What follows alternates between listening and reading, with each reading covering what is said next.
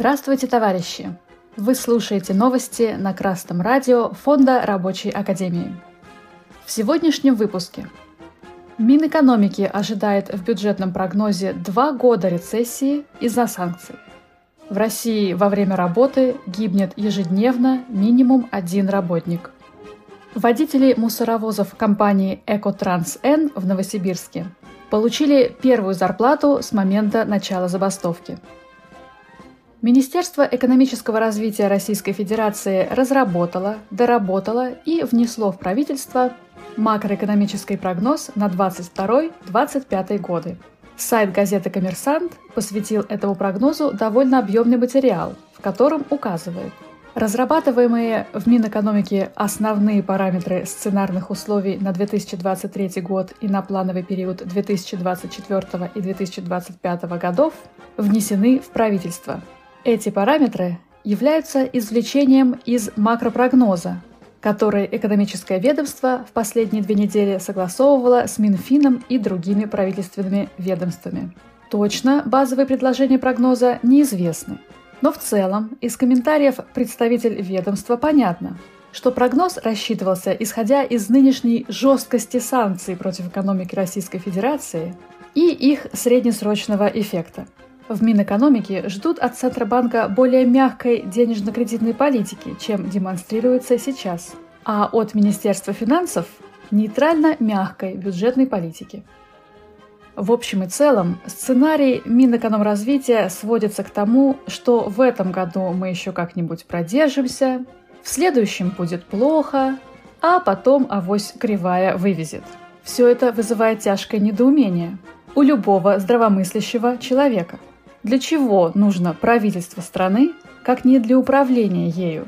Для чего нужно Министерство экономики и развития, как не для обеспечения нормальной экономики и развития, даже при изменении внешних условий? Почему министерство пишет сценарии, а не разрабатывает действенные меры и не требует их финансового обеспечения от других ведомств? Правительство России, находящееся в плену давно устаревшей идеи экономики свободного рынка, демонстрирует куда менее осмысленной реакции, чем амеба.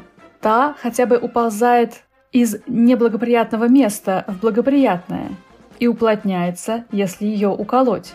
А наши министры гадают на кофейной гуще, пишут сценарии и надеются на авось. Правящий класс вновь и вновь демонстрирует свою полную неспособность к правлению. А что класс угнетаемый? Сайт «Охрана труда» еженедельно публикует данные о несчастных случаях на производстве. По его информации, за неделю с 1 по 13 мая в России погибло 7 работников – Минимум четверых удалось доставить до медицинских учреждений живыми, но дальнейшая их судьба неизвестна. Да, класс угнетаемый продолжает безропотно работать на капиталистов, при том, что его регулярно убивают условиями труда на глазах у всех. Попытки бороться за свою жизнь носят пока стихийный характер. Информационное агентство SIP.FM опубликовала материал о продолжающемся противостоянии водителей мусоровозов компании «Экотранс Н» и руководства компании. Красное радио Фонда Рабочей Академии сообщало об этом трудовом конфликте. Свою забастовку водители мусоровозов «Экотранс Н» начали месяц назад. 19 апреля они пришли на работу, не получили своих машин и объявили, что работать не будут, пока им не дадут хорошие грузовики и не поднимут зарплаты. В результате региональный оператор «Экология Новосибирск» нашел новых подрядчиков, попробовав сначала уговорить работать сотрудников подконтрольной фирмы. Вот уже почти месяц водители мусоровозов приходят в ангар по адресу 2 воинский проезд 42-2, получают отметку объявки, проходят медосмотр и ничего не делают.